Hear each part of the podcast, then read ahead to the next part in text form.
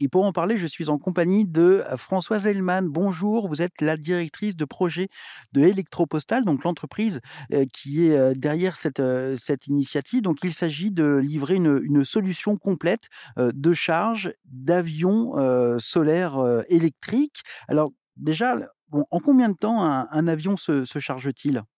Alors aujourd'hui, à notre station solaire, il se charge à 100% entre quelques euh, entre la réserve entre 20 et à 50% d'autonomie jusqu'à 100%, c'est de l'ordre de 1 heure à 2 heures. Oui, donc c'est euh, aussi rapide qu'un smartphone. Ouais. Alors, certains vous diront, ah oui, mais avec ma Tesla, moi, je me charge en un quart d'heure sur l'autoroute. L'enjeu, il n'est pas celui-là aujourd'hui. L'enjeu, il est se charger au bon moment, avec le respect de l'énergie disponible, l'énergie euh, qu'on a à mettre dans le vol, et puis, puis il faut aussi atterrir sur Terre, faire le débrief, et puis bien prendre conscience de la valeur de cette énergie, et une heure et demie de recharge de smartphone, comme vous le dites, ou d'un ordinateur, ou d'un vélo, ben c'est court. D'autant plus que cette station, une fois qu'elle pourra stocker cette énergie, eh bien l'énergie stockée qui n'aura pas servi aux avions, parce que les avions en consommeront moins, pourra être utilisée en vue de d'autres, pourra, pourra être utilisée par d'autres par d'autres choses que les avions électriques. Ah, tout à fait, oui. Vous mettez le point sur quelque chose de très important. La transition vers l'avion électrique vertueuse, c'est aujourd'hui, il n'y a pas de sujet, elle va se faire.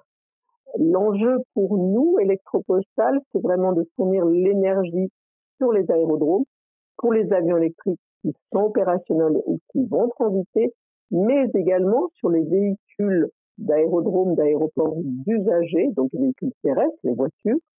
Et aujourd'hui, le trop-plein d'énergie euh, fait par cette station solaire euh, sera revendu à des véhicules terrestres euh, d'usagers ou les véhicules d'aéroport électriques. Donc pour l'instant, on en est à des petits véhicules, hein, un Mazoé, une, Tesla, euh, un véhicule tracteur électrique sur l'aérodrome d'Aix-les-Milles.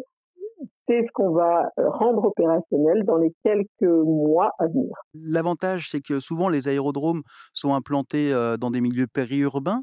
Euh, dans, dans, la campagne vraiment très proche des, euh, des agglomérations, donc peut-être là où il n'y a pas forcément beaucoup de recharge, donc ça, ça propose en plus une, une station de recharge supplémentaire. Tout à, tout à fait. Notre solution électropostale est une vraie solution pour la mobilité électrique, donc ce qu'on appelle la e-mobilité des territoires, la mobilité euh, des territoires proches, hein, puisque l'autonomie des avions aujourd'hui est, est, est, assez courte, euh, entre trois quarts d'heure et une heure, et une heure et demie dans les un an à venir, un à deux ans à venir. Le véritable enjeu, c'est aussi la, logistique des derniers kilomètres et comment depuis l'aérodrome on va ailleurs. Et, et, donc comment on recharge l'énergie pour aller de l'aérodrome à, un ailleurs proche. Donc c'est vraiment une mobilité des territoires. Merci beaucoup Françoise Hellman. Je rappelle que vous êtes la directrice de projet d'Electropostal, donc la société qui est à l'origine de la première station de charge solaire d'avions électriques à Aix-en-Provence.